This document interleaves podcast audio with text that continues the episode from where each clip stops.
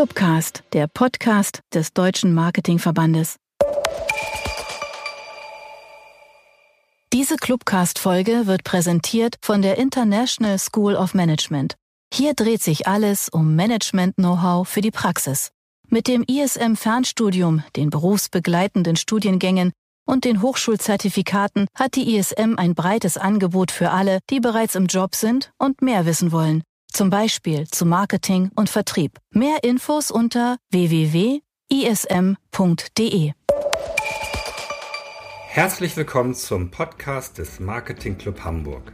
Mit Butter bei die Fische wollen wir unterschiedliche Facetten des Marketings beleuchten und mit unseren Gästen unter anderem über die Chancen des Marketings sprechen, bei wichtigen Themen der Unternehmensführung und Gestaltung der Gesellschaft einen erheblichen Beitrag zu leisten. Marketing wird aktuell viel zu häufig und zu Unrecht auf das Thema Marketing-Kommunikation reduziert. Marketing ist deutlich mehr und kann gerade in der aktuellen Zeit bei vielen Herausforderungen einen wichtigen Beitrag leisten. Butter bei die Fische will hierzu Impulse geben und lädt zur Diskussion ein. Mein Name ist Sören Hagge. Ich bin Gründer und Geschäftsführer von Robin Consulting, einer Unternehmensberatung, die sich den Themen Marke, Marketing und Change Management verschrieben hat. Ich freue mich, für diese Folge einen Gesprächspartner gewonnen zu haben, der sich zur Aufgabe gesetzt hat, Brücken zwischen Markenwissenschaft und Markenpraxis zu bauen. Ich möchte mit ihm darüber sprechen, warum dieser Brückenbau wichtig ist was Wissenschaft und Praxis voneinander lernen können, wie er diese Brücken bauen möchte und welche Rolle Marke heute einnimmt. Ich freue mich auf das Gespräch mit Professor Dr. Carsten Baumgart. Professor Baumgart studierte, promovierte und habilitierte an der Universität Siegen. Von 2006 bis 2010 war er als Associate Professor an der Marmara Universität Istanbul tätig. Seit 2010 ist er Professor für Marketing, insbesondere Markenführung an der HWR Berlin. Seit 2017 ist er darüber hinaus Adjunct Professor an der Ho Chi Minh City University in Vietnam. Er hat bislang rund 400 Publikationen mit den Schwerpunkten Marke, B2B-Marketing, Kulturmarketing und empirische Forschung publiziert. Darüber hinaus ist er Verfasser des Standardlehrbuchs Markenpolitik und des Herausgeberwerkes B2B Markenführung. Seine Forschungen sind mehrfach national und international mit Best Paper Awards ausgezeichnet worden. Seit Mitte 2020 lädt er auf seinem Instagram-Kanal zum Brückenbau zwischen Markenwissenschaft und Markenpraxis ein. Und genau darüber möchte ich heute ausführlicher mit ihm sprechen. Wir haben uns im Vorfeld auf das Du verständigt. Carsten, ich freue mich sehr, dass du dabei bist. Herzlich willkommen. Ja, hallo Sören. Danke für die Einladung. Freue mich aufs Gespräch. Wir wollen ja heute insbesondere darüber sprechen, die Brücken zwischen Markenwissenschaft und Markenpraxis zu bauen. Was heißt das genau und warum machst du das eigentlich? Ja, also vielleicht hole ich ein bisschen äh, kurz aus. Also, ähm, auf der einen Seite glaube ich, dass die Praxis immer neues Wissen braucht. Das hat einfach was damit zu tun, dass wir unendlich viele Trends haben, die im technologischen, gesellschaftlichen, politischen Bereich sind. Und es führt eben dazu, dass Markenverantwortliche, Marketingverantwortliche eigentlich auf neues Wissen über KI, über Robotik, über Nachhaltigkeit, über neue rechtliche Rahmenbedingungen ähm, etc. immer neue Informationen brauchen, weil das Wissen, was sie eigentlich haben, ähm, nicht mehr ähm, up-to-date ist.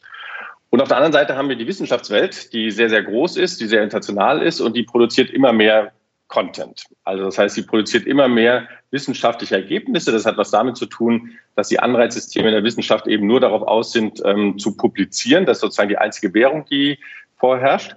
So, und wenn man das sich anschaut, ähm, also das heißt, auf der einen Seite wird immer mehr produziert ähm, der, im Wissenschaftskontext und meistens sogar noch staatlich gefördert, weil das sind ja meistens staatliche Hochschulen.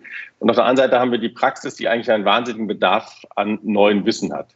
Wenn man die beiden aber sich anschaut, dann haben die nichts mehr miteinander zu tun. Das heißt, die Wissenschaft produziert etwas, ähm, das die Praxis null wahrnimmt. Also wir haben zum Beispiel so eine kleine Befragung gemacht ähm, und da kam eben raus, dass diese Journals, also wo diese Wissenschaft passiert, von den Praktikern nicht gekannt werden, geschweige mhm. denn gelesen werden. So, und das führt eigentlich dazu, dass wir eben sehr, sehr viele Zeitschriften, Journals haben. Das ist sozusagen die, die, die Outlets, wo die Wissenschaft ähm, ähm, drin publiziert. Und auf der anderen Seite haben wir die Praxis, die diese Information gar nicht aufnehmen kann, will und dementsprechend auch nicht ähm, einsetzen kann. So, und deshalb bin ich schon seit vielen Jahren dabei zu sagen, überlegen, was kann man machen, wie kann man diese, dieses Gap, also diese, diese Lücke zwischen Wissenschaft und Praxis wieder ähm, ähm, etwas schließen, weil aus meiner Sicht ist Marketing und Markenwissenschaft eine angewandte Wissenschaft. Es geht um einen Gegenstand, den es in der Realität gibt. Es geht nicht um Philosophie und nicht um Theologie, sondern es geht ja um etwas, was es, ähm, wir untersuchen einen Gegenstand, der real ist. Und ähm, ich habe das zum Beispiel auch vor vielen Jahren gemacht, da habe ich mich mit dem Thema beschäftigt, Kunst und ähm, ähm, Unternehmenskooperation. Ähm, auch da haben wir ein Buch geschrieben. Das Buch hat, glaube ich, keiner gelesen, also zumindest nicht sehr viele. Hm. Wir haben aber dann überlegt, wie kriegen wir denn eigentlich die Informationen, die wir dort haben, nämlich, ähm, dass wir Künstler und Unternehmen motivieren wollen, zusammenzuarbeiten, weil da eben neues Wissen entsteht, neue Kreativität entsteht. Wie kriegen wir die eigentlich angesprochen? Und haben dann eben dafür eine sogenannte Pop-up-Ausstellung ähm, kreiert und sind dann eben durch die Lande gereist und haben wir für zwei, drei Tage bei Künstlern, bei Unternehmen, bei Verbänden das aufgebaut, bei Hochschulen, um das anfassbar zu machen, mhm. das Thema. Also sozusagen, ich bin schon immer dabei zu sagen, wie kann man das Thema so kommunizieren, dass es eben von der Wissenschaft auch in die Praxis geht, weil letztlich wir als Wissenschaftler auch darauf angewiesen sind, mit der Praxis zu kooperieren, weil wir den Gegenstand untersuchen. So, und jetzt ganz konkret, das, was unter dem ähm, Schlagwort Brückenbaumarke gemacht wird. Ich habe während der, der Pandemiephase ganz am Anfang, ähm, hatten wir eine ja, etwas größere Herausforderung, weil wir saßen eigentlich nur, ich nenne es mal vorsichtig, in unserem Keller und haben für Studenten Videos produziert, ähm, weil wir eben ähm, ja, aufgefordert waren, die Lehre weiterzuführen. Das war ja relativ schlagartig. Mhm. Im Semester sozusagen wurde das umgestellt. Und ähm, wir hatten praktisch keine Technik zu Hause. Ja. Wer hat schon irgendwie Aufnahmestudio, Schnittprogramme und ähnliches auf seinem Rechner, geschweige denn hatten wir Ahnung davon. Also wir haben ziemlich viel technisch ähm, ausprobiert und dann eben nach und nach angeschafft und haben dann irgendwie angefangen, Videos zu schneiden. Ähm, das war aber, ist jetzt inhaltlich natürlich nicht so besonders herausfordernd, ja, sondern es ging letztlich darum, oh, ich habe das nochmal aufgenommen, nochmal aufgenommen, dann zusammengeschnitten, weil das irgendwie, beim einen habe ich mich versprochen, beim anderen war die Folie nicht gut genug zu sehen und so weiter. Also es ist dann, Produktionsarbeit ist aber natürlich jetzt kognitiv nicht so anspruchsvoll. Und dann habe ich gesagt, okay, ein Thema, was ich habe, ist die Frage, wie kriege ich denn eigentlich dieses Wissen, was es gibt im Markenbereich, wie kriege ich das eigentlich in die Praxis? Und habe dann mit meinem Team diskutiert, haben gesagt, okay, und wir haben eine kleine Studie gemacht bei Praktikern und Praktikerinnen. Und da kam eben zum Ergebnis, dass sich Praktikerinnen und Praktiker sich eigentlich nur noch über zwei Kanäle mit neuem Wissen versorgen. Der eine Kanal ist super spezialisierte Seminare und Webinare. Mhm. Also ich habe, das kommt aus dieser Überlegung, ich habe ein Problem heute. Mein Chef, meine Chefin hat gesagt, ich muss morgen über TikTok wissen, also gehe ich zum TikTok-Seminar. Ja. Ja, so. Ähm, und das zweite sind Social Media Kanäle. Ja, ähm, Bücher, Zeitschriften, langfristige Ausbildung, also irgendwie so drei, vier Semester, irgendwie so einen aufbauenden Master oder ein, praktisch nicht, sondern das sind die Hauptkanäle.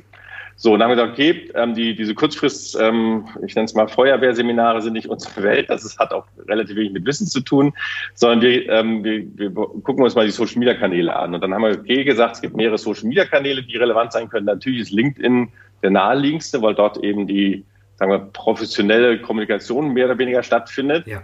Wir haben uns aber dann entschieden für Instagram, weil wir, ähm, damals gab es auf LinkedIn noch keine Videofunktion und das Zweite ist, was wir ähm, sehr schnell gesehen haben, auf LinkedIn guckt man, guckt man sich nur den Feed an. Ja, das heißt also, kein Mensch geht dann auf die Seite und sagt, was hat er noch alles ähm, gepostet. Und da wir die Idee hatten, ganz viele Sachen zu entwickeln, also ganz viele Journalbeiträge so zusammenzufassen, dass ein Praktiker, eine Praktikerin versteht, haben wir gedacht, wir brauchen sowas wie eine Art Magazin oder Portfoliofunktion, also wo man alles sehen kann. Mhm.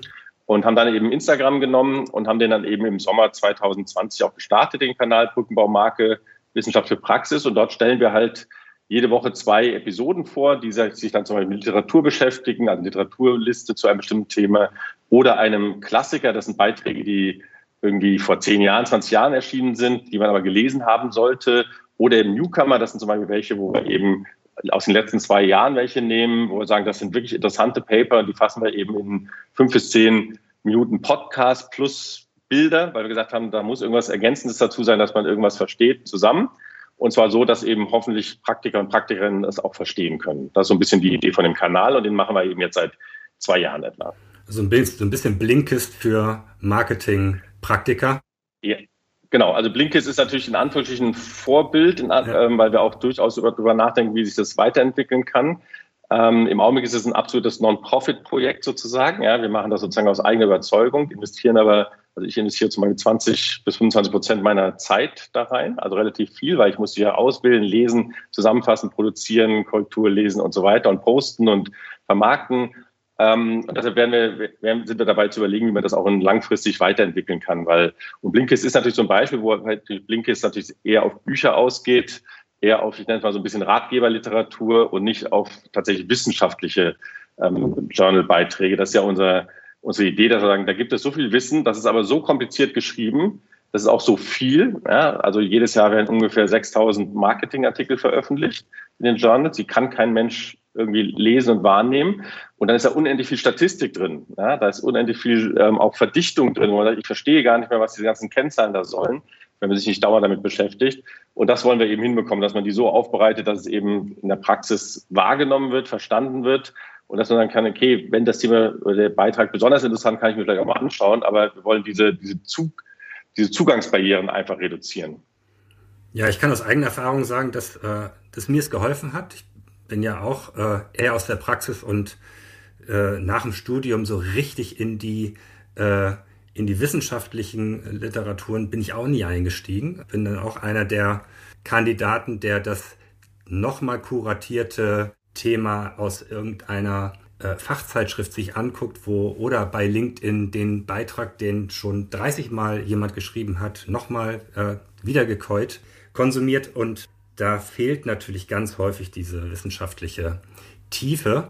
Mir hilft das, wenn ich deinen Kanal angucke, mal reinzukommen. Und ich merke aber auch, je tiefer ich reinkomme, desto komplizierter wird es. Und des, deswegen ist dieser Brückenbau, glaube ich, extrem, extrem wichtig. Wie sieht denn das in der Praxis aus, also in, in der Zusammenarbeit zwischen Praxis und Wissenschaft? Da hast du ja Partner, Genau, also am Anfang, also der, vom Kanal her ausgehend war es natürlich erstmal so, das war ein reiner senderorientierter Ansatz. Also wir, wir haben produziert, wir haben uns überlegt, haben natürlich mit ein paar Praktikern aus unserem Netzwerk ähm, Probe-Episoden ähm, produziert und gefragt, ob das verständlich ist, ob das zugänglich ist und haben dann dieses Format was auch relativ ähnlich ist immer von der Struktur, dass man also sich auch wiedererkennt. Da gibt es am Anfang so eine Motivation, dann gibt es eigentlich auch so ein bisschen was zu der empirischen ähm, Hintergrund, dass man auch ein bisschen versteht, warum zum Beispiel Forschung auch so lange braucht. Ja, das hat was damit zu tun, dass sie in der Regel dann nicht eine Studie, sondern fünf Studien durchführen und ein bisschen seriöser das machen als so eine ja, LinkedIn-Schnellumfrage. Dann geht es um die zentralen Ergebnisse, die werden aber dann eben ohne Zahlen dargestellt und dann gibt es immer so, eine, ähm, so ein Abspann in Anführungsstrichen, so die Learnings für die Praxis. Das, also dieser Aufbau, den haben wir halt dann nach und nach auch ähm, mit Praktikern entwickelt.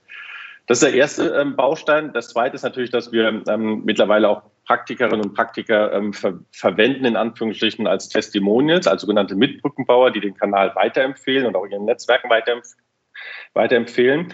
Und ähm, seit ungefähr, ja, seit einem halben Jahr ähm, kriegen wir auch vermehrt Anfragen. Ja, da geht es letztlich darum, dass Praktikerinnen und Praktiker das spannend finden und sagen, kannst du nicht mal für unsere Marketingmannschaft irgendwie so, da sind sie noch nicht ganz klar und da sind wir auch selbst nicht ganz, ganz klar, ob es jetzt ein Vortrag ist oder stellen wir fünf Episoden zusammen oder, also, weil wir natürlich jetzt auch mittlerweile sehen, wir haben jetzt fast 200 Episoden ähm, produziert das ist natürlich mittlerweile auch schon wieder eine, ein, ein, eine ein Wust. Ja? Das heißt, man braucht jetzt wieder eigentlich einen Filter, um zu sagen, was sind denn die, die mich jetzt gerade ja. interessieren. Ja? So. Ja. Und das, da kriegen wir zunehmend, also die dann sagen, kannst du nicht einen Vortrag halten, kannst du nicht irgendwie für irgendwie so eine Weiterbildung, also regelmäßig irgendwie Content für unsere Marketingmannschaft produzieren. Und zwar jetzt nicht alle auf einmal, sondern irgendwas ich jedes Vierteljahr ähm, irgendwie mal drei, vier empfehlen, die besonders interessant und anregend sind. Ähm, und da sind wir jetzt gerade dabei, auch zu sagen, wie kann man das denn in einer Form bringen, weil wir natürlich diese ähm, individuellen Wünsche nicht ähm, einzeln bearbeiten können. Das können wir gar nicht leisten. Ja? Deshalb sind wir jetzt gerade dabei zu sagen, wie kann man daraus ein, ein Programm machen, vielleicht auch ein Geschäftsmodell machen, was für viele interessant sein kann. Ja? So, und dann ist natürlich ähm, unsere Idee auch, und das passiert jetzt auch zunehmend, ähm, dass wir natürlich auch damit ins Gespräch mit Praktikerinnen und Praktikern kommen und dann eben auch ähm, jenseits des Kanals tatsächlich zusammenarbeiten. Also ich habe morgens zum Beispiel ein Gespräch, der ist über den Kanal gekommen. Da geht es eben, ähm, dass er, dass er über Positionierung und eine Heritage-Marke nachdenken möchte. Und das ist eben genau das, was wir auch natürlich wollen, dass wir mit Leuten ins Gespräch kommen, die dann eben sagen, wir wollen mit Studenten zusammenarbeiten, wir wollen in der Hochschule zusammenarbeiten, wir wollen mit Wissenschaft zusammenarbeiten. Ähm, das ist natürlich eigentlich am Ende des Tages geht es darum, dass wir auch Wissenschaft ein bisschen sexy machen wollen, interessant machen wollen. Ja, super spannend. Ähm, super spannend. Ich hatte mir die Frage aufgeschrieben, wie dann die unterschiedlichen Parteien äh, voneinander profitieren, aber du, damit hast du es im Grunde genommen ja schon geschildert. Ähm, sehr, sehr schwer in der Herausforderung, das dann nachher zu stemmen, wenn man merkt, es ist wirklich relevant, äh, dass da ein Geschäftsmodell daraus entsteht. Das würde mich freuen, äh, weil, ich, weil ich in der Praxis merke, dass der Bedarf unglaublich groß ist und dass aber eben die Barrieren auch so wahnsinnig groß sind, weil wenn man es einmal anpackt ähm, und in die Tiefe geht, dann, dann wird es wirklich schwierig. Ja, aber äh, Carsten, alles schön und gut, aber jetzt lass mal, lass doch mal konkret werden. Schauen wir doch mal auf die aktuelle Situation, die Herausforderungen im Marketing ähm, an und diskutieren mal darüber, wie denn der Brückenbau wirklich so aus der Theorie, die du gerade geschildert hast, mit dem Kanal, könnt ihr übrigens ähm, auch, auch direkt angucken, steht in den Show Notes prof.baumgart auf Instagram zu finden. Ähm, lasst mal tiefer da reingehen und mal schauen, was, was kann euer Kanal tun, um Marketing in der Praxis zu helfen. Dann wollen wir immer anfangen, wo steht denn das Marketing eigentlich so deiner Auffassung nach gerade? Ja, ich glaube, es gibt zwei Antworten. Das Marketing in der Wissenschaft steht relativ gut da. Also es ist auch in den Fachdisziplinen ähm, relativ etabliert. Das war ja jahrelang nicht so. Da wurde ja Marketing immer so ein bisschen belächelt. Ja, aus der Sicht der Finanzforscher ähm, ähm, und irgendwie sowieso aus den anderen Wissenschaften wird BWL ja auch immer so ein bisschen als Nicht-Wissenschaft, aber da hat sich Marketing ähm, sehr, sehr stark etabliert und ist mittlerweile auch in, in, in Zeitschriften wie zum Beispiel ein Journal of Research, was ja die gesamte BWL mhm. eigentlich abdecken soll vom Namen, sehr, sehr stark vertreten und da ist auch die, durchaus die deutsche äh, Marketingwissenschaft ähm, gut vertreten, die eben dieses Spiel dieser Journal-Publikation sehr gut auch mitspielen kann. Ähm, wenn man die Praxis sich anschaut, und da zieht ja die Frage hauptsächlich an, da muss man eher sagen, schwierig. Ja, da gibt es auch ein paar Indikatoren dafür, die zeigen, dass die, die Lage des Marketings in der Praxis natürlich immer ein bisschen schwarz-weiß gemalt nicht so, so perfekt mhm. ist. Das, es gibt beispielsweise Studien, die das eher aus so einer ähm, C-Level-Sicht ähm, sich angeschaut haben, all die untersucht haben, ähm, wie gut wird eigentlich die Marketingabteilung vom C-Level gesehen, im Sinne von, wie wichtig ist sie, wie strategisch wichtig ist die, haben wir Respekt vor dem. Und da zeigt sich eben seit vielen Jahren, Jahrzehnten mittlerweile schon, das ist eher zurückgehend und ähm, auf einem geringen Level. Ähm, das ist sozusagen die interne Sicht aus dem C-Level. Das zweite ist, wenn man das so ein bisschen, sagen wir, aus der Marketing-Sicht der, der Mitarbeitenden sich anschaut, dann kann man das ablesen. Wenn man sich mal Durchschnittseinkommen anschaut, dann sind die Marketing in den letzten Jahren gesunken mhm. und sind, ähm, liegen heute, wenn man zum Beispiel von Stepstone gibt es einen aktuellen Gehaltsreport, ähm, sind die im Durchschnitt ähm, deutlich unter Personal beispielsweise oder auch unter IT sowieso und auch anderen Abteilungen. Das heißt, auch da zeigt sich so ein bisschen die Wertschätzung und die Relevanz. Und wenn man es gesellschaftlich sich anschaut, dann wird es noch ein bisschen trauriger. Es gibt ähm, eine Studie, die haben also die Berufe in der Öffentlichkeit, ich glaube 2020 etwa, ähm, 21 abgefragt. Und da gab es eben nicht Marketing allgemein, sondern es gab Werber ja, und die waren auf dem vorletzten Platz. So, und ähm, das ist ja schon so ein bisschen, wo man sagt, okay, das ist irgendwie intern, die, das Top-Management sieht uns nicht so richtig wichtig. Gleichzeitig ähm, sehen wir, dass wir ähm, sozusagen auch auf der Gehaltsebene nicht die höchsten ähm, Budgets oder die höchsten ähm, Einkommen erzielen können und die Gesellschaft hat auch durchaus Vorbehalte gegen Marketing, Werbung und so weiter. Und es führt auch so ein bisschen dazu, wenn man sich das ähm, wirklich mal im Detail anschaut. Es gibt ja viele, die Visitenkarten haben, da steht dann irgendwie Marketingleitung drauf ähm, oder ähm, Geschäftsführung, Marketing oder CMO oder so. Wenn man sich aber das anschaut, wir haben, ähm, es gibt zum Beispiel vom BVIK, das Bundesverband Industriekommunikation, eine Studie, die sie jedes Jahr durchführen im B2B-Bereich. Da zeigt sich eben sehr, sehr deutlich, dass die Aufgabengebiete des Marketings sich eigentlich zu 80, 90 Prozent auf Kommunikation beschränken. Das heißt also strategische Themen, ähm, Pricing-Themen, ähm, Produktinnovation, mittlerweile auch IT-Projekte sind im Prinzip meistens nicht im Marketing angesiedelt. Das heißt, man ja. wird immer weiter beschränkt auf, auf den Kern Kommunikation. Deshalb kann man da eigentlich auch schreiben Leiterkommunikation oder Leiterin Kommunikation. Ja. Und ich finde, Marketing ist fast schon ein bisschen ähm, der falsche Begriff dafür, weil Marketing ist natürlich eigentlich immer noch im Sinne von einer kundenorientierten Unternehmensführung und muss eigentlich viel mehr umfassen als eben nur, wir machen ähm, den Social-Media-Kanal, die Webseite und ja mittlerweile auch wieder Messen und Events. Ja, ja, ganz richtig. Das sehen wir, das sehen wir in unserer täglichen Praxis auch, dass äh, der CMO, Marketingleiter, der ja in dieser Funktion immer noch besteht, obwohl er leider äh, beschnitten wird, immer häufiger, ähm, dass das kein Spaziergang ist und dass sie strugglen. Äh, die Frage ist natürlich, ähm, woran, woran liegt das? Wie konnte es dazu kommen? Ne? Früher war es äh, ja mal anders. Ja, also ich glaube, da gibt es ganz viele Gründe und man kann ein paar Gründe auch durchaus ähm, empirisch, also mit empirischen Zahlen unterstützen. Und ähm, der erste Grund ist, glaube ich, dass Marketing sich ähm, viele, viele Jahre, und das gilt jetzt sowohl in den Unternehmen als auch in den Agenturen, sich sehr stark auch auf dieses Kommunikationsthema zurückgezogen mhm. hat. Also wenn ich noch an meine Anfangszeit im akademischen Bereich, wir haben viel mit Unternehmen zusammengearbeitet und auch in der Beratung zusammengearbeitet, dann gab es auch im Agenturbereich beispielsweise fast immer noch eine Marktforschungsabteilung. Ja, die gehörte zu der Agentur. So, dieses ganze Thema wurde alles outgesourced. Das heißt, man hat gesagt, wir sind irgendwie Kreation. Und ich meine, das ist ja auch schon, es gibt Mediaagenturen und es gibt Werbe- oder Kreationsagenturen. Ja, auch da wurde es schon auseinanderklamüsert und nicht sagen, wir haben so einen ganzheitlichen Blick darauf, sondern das sind, vielleicht sind sie im Netzwerk drin, aber es sind eigentlich zwei Unternehmen, die da irgendwie agieren. So, und das ist im Unternehmen auch so. Das heißt, man hat viele Aufgaben ausgegeben. Das zweite ist, das ist auch, wenn ich meine jungen Studierenden frage, warum wollt ihr ein Marketing studieren, dann kommt eigentlich fast immer dieselbe Antwort. Erstens, es glitzert noch ein bisschen, also das ist, gibt's noch diesen, diesen, sagen wir, Nimbus aus der Vergangenheit. Mhm. Und das zweite ist, ich habe es nicht so mit Zahlen. Ja, also das heißt, ich so mit Daten und Zahlen habe ich es nicht so, also so Finanzen, Controlling und so, das ist nicht meine Welt und Steuern ja. und so, deshalb mache ich jetzt Marketing. Ja. Alternativ kann man auch Personal machen, also die zwei, die dann eben genau. eine Rolle spielen.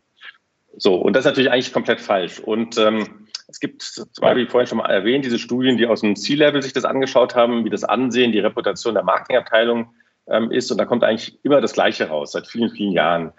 Ähm, die Marketingabteilungen, jetzt nicht der Einzelne, sondern die Marketingabteilung als Ganzes, wird dann wertgeschätzt vom C-Level, also vom obersten Level, wenn es genau zwei Eigenschaften aufweist.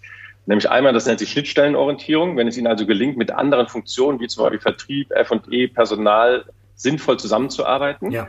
Und nicht so, wir sind jetzt das Marketing hier im, im, im Turm und wir wissen dann, wie das Konzept ist, sondern die sind im Prinzip so ein bisschen wie, ja, wie, wie, ja, die müssen vermitteln ja, zwischen den einzelnen Bereichen. Und das Zweite ist, ähm, wenn Sie eine Datenorientierung haben, also oder Controlling-Orientierung, wenn Sie also tatsächlich ähm, mit Daten umgehen können und auch Daten liefern können.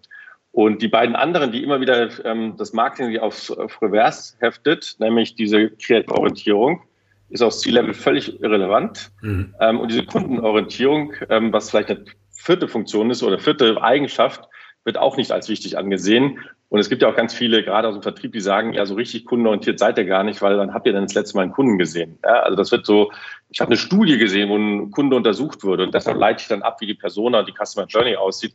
Aber dass ich tatsächlich mit einem Kunden gesprochen habe, dass ich den beobachtet habe, dass ich ihn begleitet habe und wirklich verstehe, was für Probleme hat, ist ja im Marketing gar nicht so stark ausgeprägt, sondern das ist ja eine ziemlich starke Distanz, die dann irgendwie versucht wird, durch Marktforschung irgendwie zu reduzieren. Aber Marktforschung sind halt, naja, eine starke Vereinfachung der Realität. Ja, oder heute durch das Thema Data, ne? dass äh, man sich versucht, über die unterschiedlichen Kanäle äh, Rückschlüsse zu führen.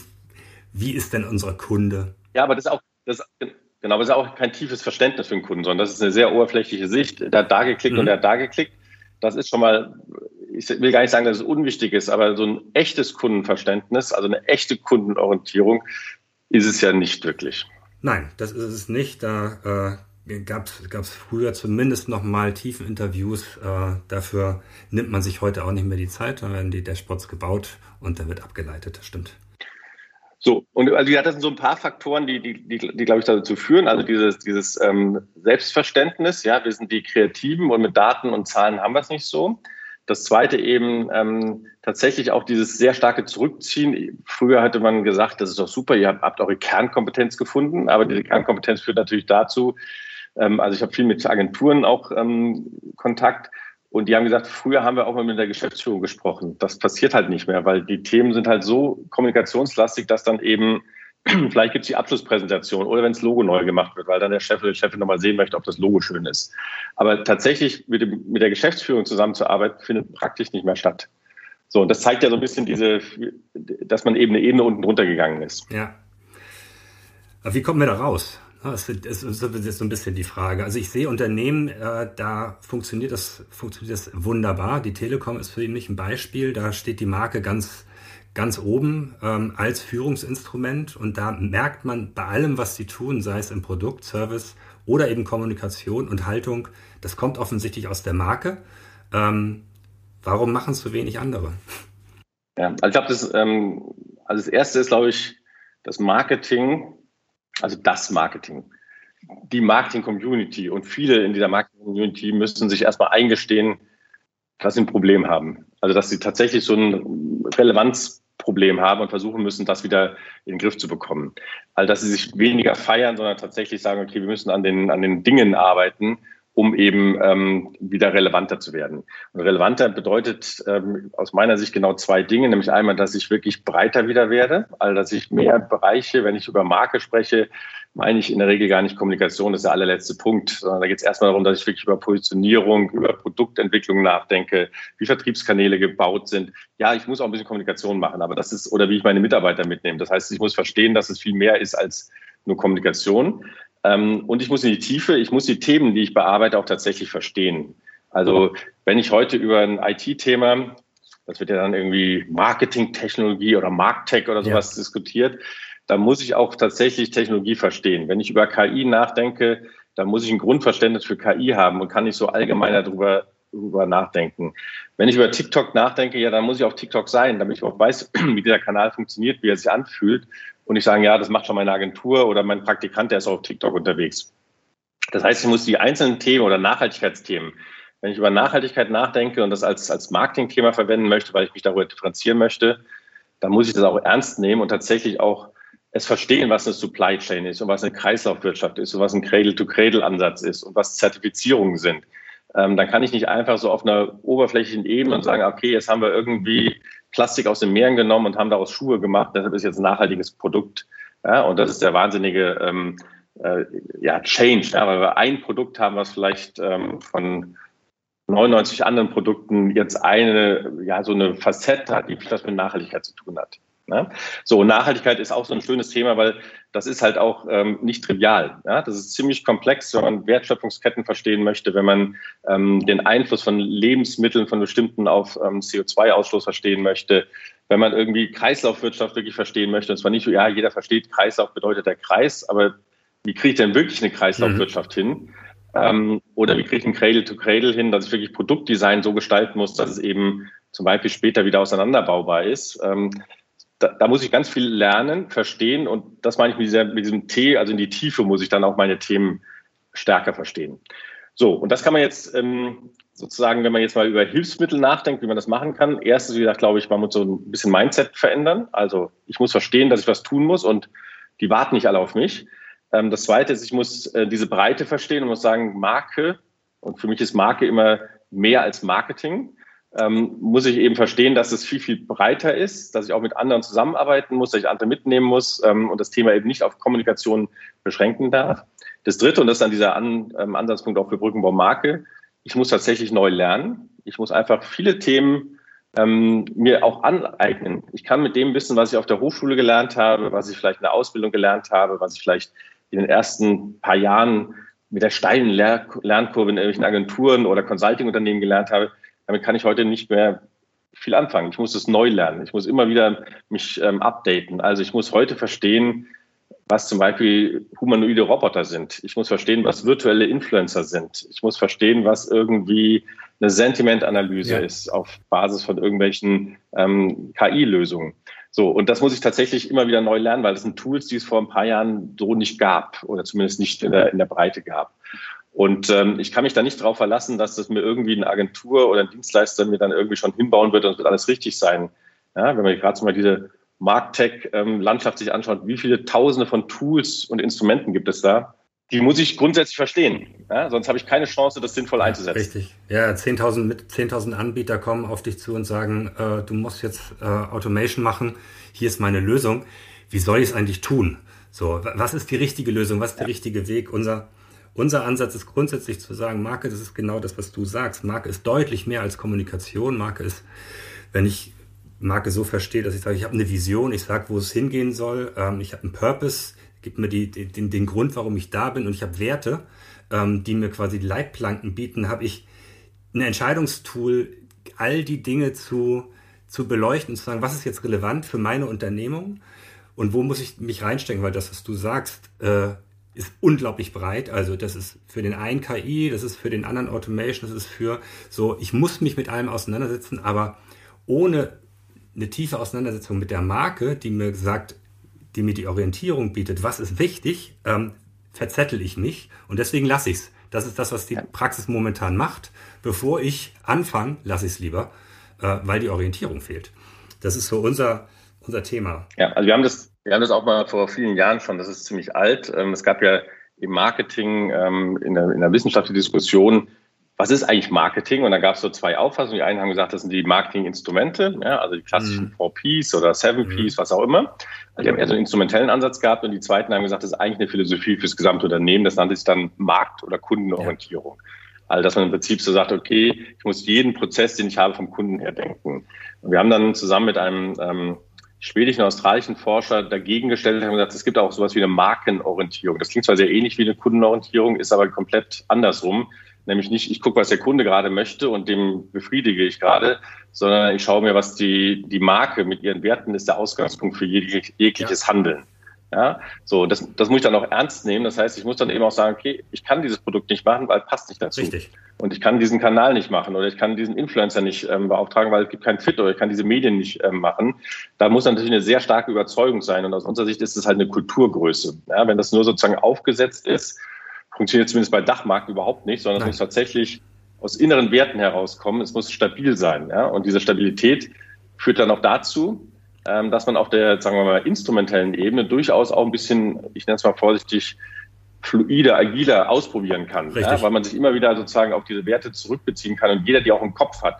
Ich muss nicht mehr alles kontrollieren, ich kann auch nicht mehr alles kontrollieren, was rausgeht. Ganz genau. Aber jeder muss das, das Grundverständnis haben. Und das ist eben aus unserer Sicht eine Gegenposition zu dieser Kundenorientierung, wo ich gesagt habe, ja, ich mache irgendwie Customization und jeder kriegt das, was er gerade möchte. Und äh, also unsere Überzeugung ist, dass Marke dann der, die stärkere oder Erfolg, langfristig erfolgreichere Orientierung ist. Unsere, unsere auch eindeutig, weil der, der Kunde ist so fluid. Äh, welcher Kunde denn? Na, also das ja. weiß ich ja gar nicht.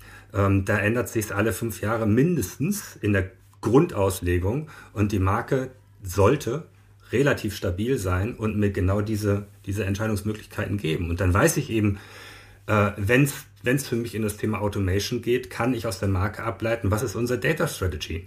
So, das kann ich, kann ich entscheiden und dann kann ich den Weg wählen und eine Strategie entwickeln. Ohne äh, sitze ich im Limbo und frage 20, 30 unterschiedliche Anbieter, was ist die Lösung und äh, kann die Entscheidung gar nicht treffen.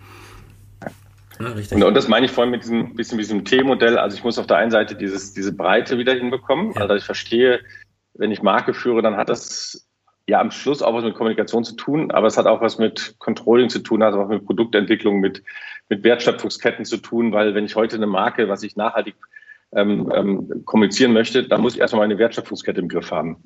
So, also das heißt, ich muss mich mit viel, viel mehr Themen beschäftigen. Das ist diese Breite. Ähm, und die kann ich eben nicht, auch nicht komplett abdecken, sondern die, da muss ich tatsächlich, weil ich vorhin so ein bisschen als Schnittstellenorientierung, da muss ich sozusagen der Vermittler sein zwischen verschiedenen Funktionen. Ja, ich muss der Anwalt für die Marke sein, aber ich kann als Marketingverantwortlicher nicht die Supply Chain ähm, steuern und verstehen. Aber ich muss sie, muss eben dafür sorgen, dass die Supply Chain auch so denkt. Und das Zweite, ich muss aber in den Themen ähm, dann eben also die wirklich Marketing im Kern betreffen, muss ich tatsächlich tiefer werden. Also ich muss tatsächlich das, was ich da irgendwie mache, ähm, tief verstehen. Und das ist halt heute ganz viel Technik, die sich dauernd weiterentwickelt. Ja. Dauernd gibt es neue Technologien und davon werden auch 90 Prozent nicht ähm, überleben oder 95 Prozent nicht überleben. Aber ich muss es ausprobieren, ich muss mich damit beschäftigen und zwar echt beschäftigen. Ich muss es in die Hand nehmen, ich muss es probieren und kann nicht so auf einer Metaebene sagen, ja, wir werden jetzt KI im Marketing einsetzen. Das ist völliger Bullshit. Ja, sondern ich muss mich tatsächlich dann sagen, was für eine KI-Lösung, was soll die eigentlich in dem Bereich machen? Ist es überhaupt, passt das zu der Marke im Sinne von zum Beispiel, wenn ich über Transparenz nachdenke, ich produziere Inhalte, die über den KI produziert werden, wenn ich mir auf die Fahnen geschrieben habe, ich bin eine ehrliche, ethische, transparente Marke, dann muss ich es vermutlich öffentlich machen. Dann muss ich erzählen, dass das auch so produziert wurde, sonst ist das im Prinzip, passt das nicht zu der Marke. Und dafür muss ich aber tatsächlich die Technologien verstehen. Das ist aber auch eben rechtliche Aspekte, die sich dauernd ändern. Ja. ja. Gucken wir uns gerade mal Lieferkettengesetze an. Ähm, das Thema Metaverse wird dazu führen, dass ganz viele neue Gesetze gemacht werden, weil da völlig unklar ist, wer, wer eigentlich verantwortlich für irgendwas ist ja. und wie es eigentlich mit Copyright und so aussieht. Da wird sich so, so viel drehen. Ähm, und damit muss ich mich dann auch beschäftigen, auch wenn ich sage, ja, Recht ist jetzt vielleicht nicht meine, Haupttrends, aber das muss ich in der Tiefe verstehen. Und das Nachhaltigkeitsthema hatte ich ja vorhin zum Beispiel auch schon mal ähm, angedeutet. Ich muss dann verdammt nochmal auch Wertschöpfungsketten verstehen. Ich muss dann irgendwie Ecodesign verstehen und ich muss dann auch irgendwie verstehen, was tatsächlich Kreislaufwirtschaft ist. Und zwar, da geht es um Güterströme, was ja eigentlich gar nicht so in meinem Wortschatz ist als Marketingverantwortlicher, damit ich überhaupt verstehe, was es ist. Und ich muss dann sogar Geschäftsmodelle dafür entwickeln, ja, im Sinne von, wie ist denn dann die Rückführung? Also ähm, es gibt zum Beispiel einen Schuhhersteller, der sagt, okay, ich habe ein lebenslanges Leben von diesen Schuhen, du kannst ihn zurückschicken und dann kriegst du halt irgendwie 10 Euro ähm, angerechnet auf den nächsten Schuh und dann habe ich aber wieder die Rohstoffe, kann ich auseinanderbauen und so weiter. Also ich muss in solchen Kreisläufen denken, dafür muss ich aber verstehen und nicht nur sagen, ja, wir machen jetzt ein bisschen Grün drauf und ähm, erzählen, dass unsere Rohstoffe zu 12 Prozent aus dem Meer kommen. Ja, richtig. Ja, du, du bist im Grunde, du wirst im Grunde als äh, Marketingverantwortlicher dann zu so einem äh, Chief Integration Officer oder Unifier, wie es äh, einige, wie es einige nennen, ähm, musst vermitteln, was glaube ich aus der Disziplin heraus äh, auch genau die richtige Position ist, diese Vermittlung zu machen. Ähm, und durch den Brückenbau in die Wissenschaft im Zweifel dann auch die Möglichkeit bekommen, in die Tiefe zu gehen. Äh, wie, wie soll eine Organisation das ansonsten ähm, aus sich heraus leisten? Ja, wobei ich ganz, ganz nochmal stark betonen möchte, ich, ich glaube, diese Vermittlungsfunktion klingt am schönsten, ja, weil das ja, ist ja eine angenehmes, mhm. angenehme Metapher. Ja. Ähm, ich, ich kann aber nur vermitteln, wenn ich ernst genommen werde. Klar. So, so, und wenn ich nicht, und ernst genommen werde ich nur dann, wenn ich auch mitreden kann, und zwar fundiert. Ja. So, das heißt, wenn ich jetzt im B2B-Unternehmen bin, dann kann ich sagen, eigentlich, ach, mich interessiert der Maschinenbau gar nicht, aber dann werde ich halt nicht ernst genommen, wenn ich null Ahnung, null Verständnis für die Technik habe. Und wenn ich jetzt über, was ich, eine Automatisierungslösung nachdenke oder KI-Lösung nachdenke und mit meiner IT-Abteilung, meiner Beschaffungsabteilung oder Einkaufsabteilung rede und die merken, ich habe überhaupt keine Ahnung, was ich da eigentlich will, dann werde ich halt auch nicht ernst genommen. So, das heißt, ich glaube, wir müssen, also ja, wir müssen diese, diese Botschafter, Vermittlungs-, Integrations-, Moderationsrolle übernehmen. Wir müssen uns aber auch in den Themen tatsächlich weiterbilden. Und das muss ja nicht immer jeder Einzelne sein. Das, ähm, das sind ja meistens Teams. Deshalb muss ich mir auch sehr genau überlegen, dass ich eben das nach Kompetenzen aufbaue. Und ich sage, ich möchte zehnmal dasselbe haben, ja. die alle ähm, ein bisschen Social Media Posts schreiben können sondern ich muss dann eben einen haben, der ist der Nerd, der sich mit Daten auskennt. Und dann habe ich vielleicht einen, ähm, einen, die ist eigentlich, oder einen, der ist vielleicht eher fast ein Influencer, ja, ist eigentlich sein Business, dann kennt er sich mit Social Media und, und guckt sich alle neuen Kanäle an, versteht die auch, weil er, weil er oder sie in dieser Welt lebt. Ja. Und ich habe auch jemand anderen, der kommt vielleicht sogar aus dem künstlerischen, kreativen Bereich und ist irgendwie, ja, der ist vielleicht nicht so wahnsinnig gut in Zahlen, aber der ist in der Kreativität ganz weit vorne. Also ich muss mir die Teams dann so zusammenzustellen, dass die Kompetenzen, die ich brauche, eben alle vertreten sind und zwar in der Tiefe, ne? weil sonst werde ich auch nicht ernst genommen. Ja, und der Brückenbau, den du anstrebst, der ist, glaube ich, äh, total notwendig, weil die ähm, populistischen Fachbücher, die wir uns alle auf die Schreibtische legen, die reichen im Zweifel nicht aus, ähm, weil sie nicht die Tiefe haben. Und ich glaube auch, es reicht nicht aus äh, zu lesen, sondern dieser, diese Auseinandersetzung ähm, im Diskurs zwischen Wissenschaft und Praxis, der ist extrem wichtig. Da freue ich mich, wenn es da weitergeht. Ähm, unsere Zeit ist auch ein bisschen am Ende. Wir haben uns äh, vorgenommen, nicht ganz so lange zu machen, obwohl ich glaube ich noch viele andere Themen mit dir besprechen könnte. Vielleicht beim zweiten Mal. Äh, zwei Fragen habe ich noch. Was wünschst du dir von der, von, von der Zusammenarbeit zwischen äh, Wissenschaft und Praxis so in der Zukunft? So, also ge äh, drauf geblickt, was wir jetzt gerade gesagt haben, wo, wohin soll die Reise gehen und wie soll das funktionieren können? Ja, also ich glaube, da gibt es zwei Perspektiven. Die eine ist aus einer Wissenschaftssicht, weil ich glaube, da ist keiner dran schuld an dem Gap, ja? sondern mhm. ich glaube, auf der Wissenschaftssicht, auf der Wissenschaftsebene muss es ein Umdenken geben. Und, ähm, und zwar in Richtung, dass auch der Transfer eine wichtige Dienstleistung ist, die wir als Wissenschaftler ähm, leisten müssen. Weil wenn man sich heute Anreizsysteme an Hochschulen und Unis anschaut, dann geht die eben nur auf die Anzahl der Publikationen und eingeworbenen Drittmittel. Das sind so die beiden Kennzahlen, die da eine Rolle spielen. Und die, ähm, die Frage zum Beispiel, ob es einem gelungen ist, auch Wissen zu transferieren, ob man eben ähm, auf Praxiskonferenzen vorgetragen habe, ob man so einen Kanal, wie ich den jetzt betreibe oder so, das findet in diesen ganzen Anreizsystemen keine Rolle, spielt keine Rolle. Und damit ist natürlich klar, worauf sich gerade auch junge Wissenschaftler fokussieren, weil die müssen in ihrer Karriere noch, noch vorankommen. Ja. Und das Zweite ist, von der, von der ähm, Praxis wünsche ich mir einfach, ähm, dass sie keine Angst vor der Wissenschaft hat und dass sie auch ähm, mal einsieht, dass es sinnvoll sein kann, mit Leuten, die jetzt nicht genau in der Branche und genau in diesem Problembereich sind, die aber wahnsinnig gut methodisch ausgebildet sind, die konzeptuell gut ausge, ähm, ausgebildet sind, zusammenzuarbeiten. Und für eine echte Kooperation, also tatsächlich eben nicht nur sozusagen, ja, was hast du für Wissen, kannst du mir was ähm, liefern im Sinne von Consulting, weil das ist das, was die Wissenschaftler eben in der Regel nicht tun, mhm. außer wenn sie es vielleicht noch outgesourced haben, sondern tatsächlich, ich habe hier wirklich ein Problem, ich habe wirklich eine Problemstellung und ich möchte es mit dir zusammen ähm, untersuchen. Und dafür muss eben die Wissenschaft verstehen, dass es erstens dafür Zeit braucht, es ist eben nicht so, ich habe das Problem heute und morgen kriege ich eine Lösung, weil so tickt Wissenschaft nicht, weil sie ja. viel fundierter dran geht, gleichzeitig viel länger auch braucht von ihren Prozessen, sie auch im Prinzip keine Mannschaft haben, die sie dann plötzlich irgendwie zehn Leute einstellen können, um das irgendwie zu untersuchen, sondern ja, man muss ja mit dem oder der Wissenschaftlerin zusammenzuarbeiten. Und die kann nicht plötzlich dann sagen, jetzt habe ich nur noch diesen einen Job. Ja? Ähm, das ist eine, also man muss Zeit mitbringen. Ähm, man muss auch verstehen, dass eben Wissenschaftler ähm, und Wissenschaftlerinnen dann auch noch ein anderes Anreizsystem haben. Das heißt, sie wollen dann natürlich daraus auch publizieren. Ja. ja. das ist, glaube ich, wichtig zu verstehen, dass man, okay, so, ja, das darf aber nicht rausgegeben werden. Das ist schwierig. Natürlich kann es anonymisiert werden, aber letztlich lebt Wissenschaft davon, dass sie auch mit Daten, die sie erhoben haben, auch publizieren. Ja. Ähm, und einfach auch diese Offenheit, ja, dass man, okay, ich, ich, ich rede mal mit denen und lass mich mal inspirieren und, und, und investiere auch ich als Person oder auch in meinem Team Zeit, um mit Wissenschaft zu kooperieren ähm, ist, glaube ich, eine wichtige, ein wichtiger Treiber, der diese Kooperation ein bisschen nach vorne bringen würde. Ja, spannend. Das heißt, äh, dass die, die Bereitschaft, wirklich auch an konkreten Themen zu arbeiten, im wissenschaftlichen Sinne, ist durchaus da. Ich glaube, dass äh, das Verständnis ist in der Praxis ganz selten da. Da holt man sich im Zweifel e-, eher einen Consultant. Natürlich auch mit dem Wissen, den zahle ich dafür entsprechend. Deswegen geht es auch entsprechend schneller. Ähm, das heißt, meine zweite Frage wäre, wie geht es mit Brückenbau Marke weiter. Das äh, habe ich so ein bisschen daraus gehört. Kannst du dir durchaus vorstellen, da viel stärker zusammenzuarbeiten ähm, in der Zukunft und an, wirklich auch Themen voranzutreiben. Ja, also im Prinzip ist es ja im Augenblick ein, Hobby, ja. nenne ich das mal. Also wir haben das im Prinzip, ich habe das entwickelt, weil ich davon überzeugt bin und auch gesagt habe, ich möchte diesen, diese Form mal des Transfers ausprobieren. Wir haben ja mittlerweile ist es ein so hoher Arbeitsaufwand geworden und gleichzeitig haben wir aber auch ähm, aus der Praxis immer wieder verstärkt jetzt ähm, nachfragen, ob wir noch was zusammenfassen können, ob wir es nochmal für einen Vortrag vorbereiten können, ob wir daraus ein Webinar, eine Weiterbildung, was auch immer machen können. Da gibt es alle möglichen ähm, Anfragen und das können wir halt im Prinzip mit, mit dem ähm, Setting, was wir jetzt haben, auch nicht mehr leisten.